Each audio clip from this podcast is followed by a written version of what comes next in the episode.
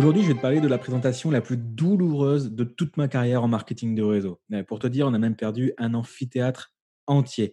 Donc, j'ai beaucoup de choses à te dire dans ce podcast. C'est un épisode un petit peu spécial. C'est en fait euh, une succession d'anecdotes. Donc là, je vais être très dans, dans l'anecdote, mais quand même avec quelques pépites euh, à retirer, tu vas voir. J'ai déjà partagé ces anecdotes sur ma chaîne YouTube. Je me suis dit que ça te ferait plaisir de les écouter en podcast si jamais tu ne les avais euh, jamais entendues. Et par exemple, aujourd'hui, je t'ai prévu un programme assez, assez dense. Voici ce que tu vas pouvoir te mettre sous la dent. Je vais t'expliquer la fois, je vais te raconter la fois où un multimillionnaire américain est venu manger des pâtes à la maison à 2 heures du mat. Tu voir, c'est cocasse. Je vais te parler de l'effet ventriloque finalement. Euh, je ne l'appelle pas tel quel dans le podcast, mais c'est bel et bien l'effet qu'il y a. Euh, cet effet ventriloque, c'est comment faire sauter ses croyances en mimétisant à l'extrême tu vas comprendre.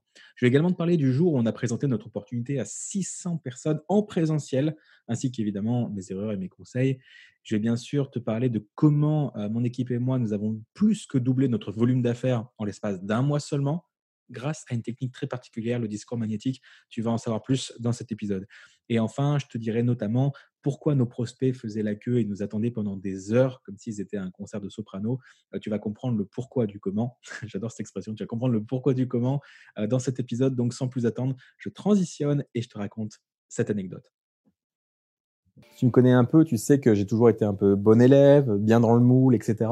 Avant de quitter Sciences Po, j'étais vraiment l'élève parfait. J'étais genre aussi pote avec mes profs qu'avec mes camarades de classe. Et d'habitude, c'est un peu le faillot sur qui on a, envie de taper quelque part. Mais moi, ça va, je m'entendais bien avec tout le monde.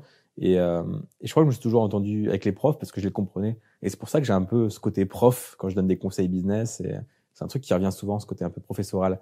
Mais euh, c'est quelque chose qui me plaît. Et encore aujourd'hui, euh, parmi mes meilleurs amis, il y a pas mal de profs en fait. Mon ancien prof de littérature, aujourd'hui, c'est un, de mes, un de mes amis les plus proches. Donc, je comprends un petit peu tout ça finalement, j'étais vraiment dans le système, j'étais, j'étais le bon élève et j'avais un peu de mal à, j'avais un peu de mal à, à être un peu turbulent, tout ça. Donc, défier l'autorité, c'est quelque chose qui me challengeait énormément. Quand j'ai fait du marketing de réseau, il a pourtant fallu que, que, que, je, sur, que je surmonte un peu ça et que j'apprenne à défier l'autorité. Parce que souvent, ce qu'on repousse le plus, c'est de ce dont on a le plus besoin moi, j'avais tendance à me soumettre à l'autorité, mais ce dont j'avais vraiment besoin, c'était de leur faire un petit pied de nez, d'apprendre à dire non, d'apprendre à quitter Sciences Po, euh, etc. C'est vraiment cet apprentissage de j'oublie ce que l'autorité veut de moi, ce que le système veut de moi, et ce que moi je veux vraiment, euh, je commence à y penser. Et cette fois-là, je suis tout feu tout flamme parce qu'on a, je fais du marketing de réseau et on a les, les stars américaines de notre compagnie qui viennent pour la première fois en France parce qu'ils veulent voir un petit peu comment on fait, ils veulent nous soutenir et, et nous aider. Donc, euh, on accueille nos amis américains et c'est vraiment comme si on accueillait des, oui, c'est des stars dans le milieu en fait, euh, pour ainsi dire. Et donc, on fait les choses en grand, on va les chercher euh, à, Paris, à l'aéroport, tout ça. On, les ramène dans notre petite contrée locale et je me dis putain, c'est quand même dingue de d'avoir des, des, des, Américains millionnaires qui viennent de Las Vegas, tout ça, et puis ils viennent se, se perdre en Picardie juste pour nous aider. Il y en a un qui, qui est resté dormir chez moi, enfin chez ma mère, et je revois encore ma mère à 2 heures du mat qui nous avait cuisiné des pâtes pour euh, ma bande de potes et l'américain. Et c'était un peu en mode, mais d'où est-ce que tu les sors, cela tu vois, C'est la première fois qu'ils voyaient des Américains, c'était assez rigolo. Et du coup, ils, étaient venus pour qu'on fasse une petite tournée. Le but du jeu, c'était de, présenter notre concept d'affaires à un maximum de personnes. Et c'était souvent des étudiants, parce que nous-mêmes, on était étudiants, donc c'est avec eux qu'on communiquait le plus, et, et on voulait recruter, parrainer des étudiants, quoi. C'était un peu l'idée parce que voilà, c'était on voulait leur communiquer que ils sont pas obligés d'avoir un job pour être heureux, ils peuvent être indépendants, faire du marketing de réseau. On était vraiment à fond dedans. le truc c'est que les ricains, ils ont un discours un peu plus cash que nous, tu vois. Ils ont tendance à dire le job, enfin le salariat c'est de la merde, entreprendre c'est la vie et ils sont très très binaires. En tout cas, le discours qu'on avait à ce moment-là était très binaire et on a un souci, c'est que quand as un américain millionnaire qui pose ses couilles sur la table, ben c'est bien parce que lui il peut le dire, il peut se permettre, il est millionnaire. Mais moi je suis à côté, je suis le français qui a toujours été dans le système, à respecter les profs, etc. Toujours très poli, très courtois. Et vu que celui qui parle le mieux anglais, c'est à moi que revenait la, tâche de, traduire ce que disait l'américain. Du coup, pendant qu'il disait que pourquoi écouter les profs puisqu'ils sont fauchés, c'est lui il disait ça dans sa bouche, mais c'est moi qui devais traduire. Et du coup, je devais faire sortir de ma bouche des mots qui m'appartenaient pas. Et ça, c'était trop bizarre. C'était comme, euh, tu sais, les, les ventriloques, t'as as la marionnette qui parle et tout ça, ça quand tu traduis, c'est un peu cet effet-là.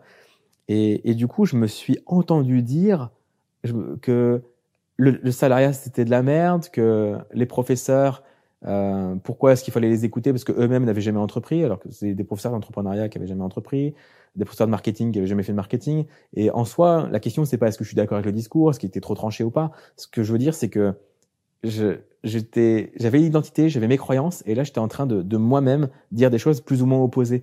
Et ça m'a, ça m'a beaucoup challengé de faire ça. Et ça m'a, ça m'a aussi appris comme ça à, à, ouais, à défier l'autorité en fait. Et les Américains étaient là, on a fait notre tournée et je me souviens, il y avait une journée où on devait faire trois amphithéâtres en fait. Euh, mais c'était tellement mal amené. Par exemple, on a été à Amiens et puis euh, il y avait un de nos, un de nos partenaires euh, très jeune aussi qui était étudiant là-bas et qui avait dit à sa prof qu'on allait intervenir sur un projet de management, d'entrepreneuriat. Je sais plus exactement ce qu'il avait dit. Et la prof s'attendait à un exposé d'intervenants de, de 45 minutes, donc elle était contente. Et nous, on arrive avec nos gros sabots et nos, et nos amis américains et on arrive et on leur fait un pitch de vente pendant trois quarts d'heure. Je crois que ça a été l'expérience la plus, la plus douloureuse euh, en présentation publique. On est face à un amphithéâtre de 200 personnes. Il y a la prof qui nous regarde d'un air ultra sceptique. Nous, on fait notre pitch un peu à l'américaine, qui est pas du tout adapté, encore moins dans un amphithéâtre dans lequel on a été convié, mais moyennement, parce qu'on était là pour faire une présentation un peu traditionnelle, et on arrive et on casse les codes, et on arrive avec, euh, avec nos énormes allégations. Donc, grosse erreur de faire ça.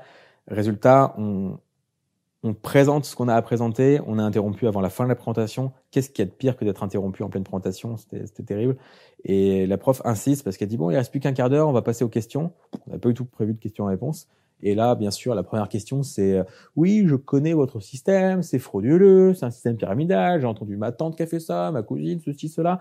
Et là, la, la boule de neige était lancée, tout le monde s'est mis à, à douter, tout le monde s'est dit euh, à, penser que c'est une arnaque. La prof était pas du tout de notre côté et j'ai senti que c'était, il y avait un énorme malaise et qu'on était vraiment perçus comme les méchants dans l'histoire et c'était ultra désagréable. Et je revois, euh, ça m'a marqué, tu vois, c'était que j'avais mon pote américain, un leadership incroyable, un orateur hors pair. Hein, c'était un délice de le traduire. Et je savais que quand il était là, je me sentais dans une confiance incroyable parce que je savais qu'il pouvait convaincre tout le monde, véhiculer un message et symboliser un peu l'espoir d'un avenir meilleur, de, de réussir en marketing de réseau, etc. Et je revois cette, cette figure euh, de leadership. À un moment, il se retourne vers moi, tandis que l'amphithéâtre commençait à parler, partir dans tous les sens, s'est fait un brouhaha. Il se tourne vers moi et il me regarde et il fait euh, "On a perdu, on s'en va." Et je lui dis "Waouh, c'est Darik qui capitule." Euh, et, il me dit ça et je me suis dit, putain, on a perdu une bataille en fait. Et c'était vraiment une sensation bizarre. Et ça, c'était le matin et je sais que l'après, on avait un autre amphithéâtre dans lequel on devait aller. Du coup, on, mange, on médite un petit peu sur les erreurs qu'on a fait. Et il y avait un peu cette frustration d'avoir perdu 200 personnes, de s'être grillé auprès de 200 personnes, en fait. On arrive dans le deuxième amphithéâtre. Et là, là, pareil, on ressort euh, l'armée américaine et on arrive et on traduit le truc. Et... Sauf que cette fois-ci, il y avait vraiment euh, le besoin d'évacuer la frustration de la matinée. Donc, on a tout donné et beaucoup plus cash, beaucoup plus offensif parce qu'on s'était senti un peu agressé le matin, tu vois. Alors que, bon, voilà. Et et je me souviens que bah, finalement, on a eu un discours ultra tranché, ultra polarisant. Et autant il y a la moitié de la salle qui a pas du tout adhéré, autant il y a l'autre moitié qui été extrêmement fan. Et on a converti 50% de l'école, quoi. Et ça a donné une des plus grosses croissances qu'on ait connues. En fait, ce mois-ci, ce, ce, mois en question, c'était un mois de septembre. Même si on avait grillé l'amphithéâtre à Amiens, même si on avait fait euh, une seconde présentation à Lan et qu'on avait été un peu tranché dans le discours, eh bien, on a enregistré une croissance ce mois-là de, on a doublé notre croissance, je crois. C'était c'était l'année record à 1000% de croissance et ce mois-là, c'était le mois où on a doublé et triplé notre chiffre d'affaires. Donc c'était un, truc incroyable. Et c'était le plus challengeant. Ce qui était vraiment challengeant au final avec tout ça, c'était de, de polariser. Polariser, c'est comme un aimant. Je, je, je, repousse ce qui me ressemble pas et j'attire ce qui me ressemble. Et en ayant, plus ton discours est tranché, par exemple, le salariat, le salariat c'est de la merde, l'entrepreneuriat, c'est l'avenir, euh, plus c'est tranché, et plus tu as des gens qui vont ultra adhérer, devenir fans et signer sur le champ, et plus tu vas repousser les gens qui sont pas du tout d'accord avec ça. Et c'était ma première expérience avec l'ultra polarisation, peut-être un peu trop extrême d'ailleurs. Mais en tout cas, c'était incroyable d'être challengé comme ça et de d'apprendre aussi. Puis on croit toujours que quand on a du succès, tout se passe bien, tout est beau, tout est rose. Mais faut pas oublier que avant d'avoir une croissance incroyable, eh bien, on s'est exposé à 200 personnes, on a grillé un amphithéâtre. Ensuite, on en a fait un, on a eu un discours ultra polarisant. Euh, et le soir, on a fait une présentation euh, à Reims. C'est la troisième de la journée. Donc, euh, il y avait 100 personnes qui étaient qui nous attendaient au bar, qui nous attendaient dans la salle. On a fait la présentation et les gens étaient tellement chauds que et le bar était tellement petit qu'on a fait une vague de 50 puis une vague de 50. Il y avait des gens dehors qui attendaient la deuxième la deuxième séance en fait. Et quand, tu commences à avoir du monde qui attend dehors pour t'écouter parler et, et, tu sais qu'à chaque fois tu vas signer les gens et encaisser du chiffre d'affaires, tu te dis putain, c'est là, là tu sens le momentum. Et il y avait aussi évidemment l'attrait et la curiosité de venir voir les ricains, mais waouh, c'était tellement puissant.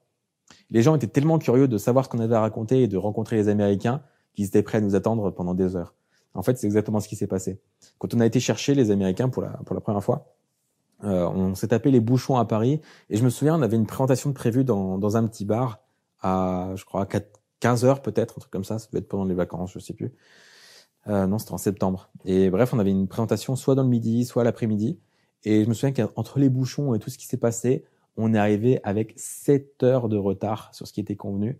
Et on arrivait euh, au bar, il y avait encore 100 personnes qui nous attendaient devant. Certains nous attendaient depuis le début de l'après-midi.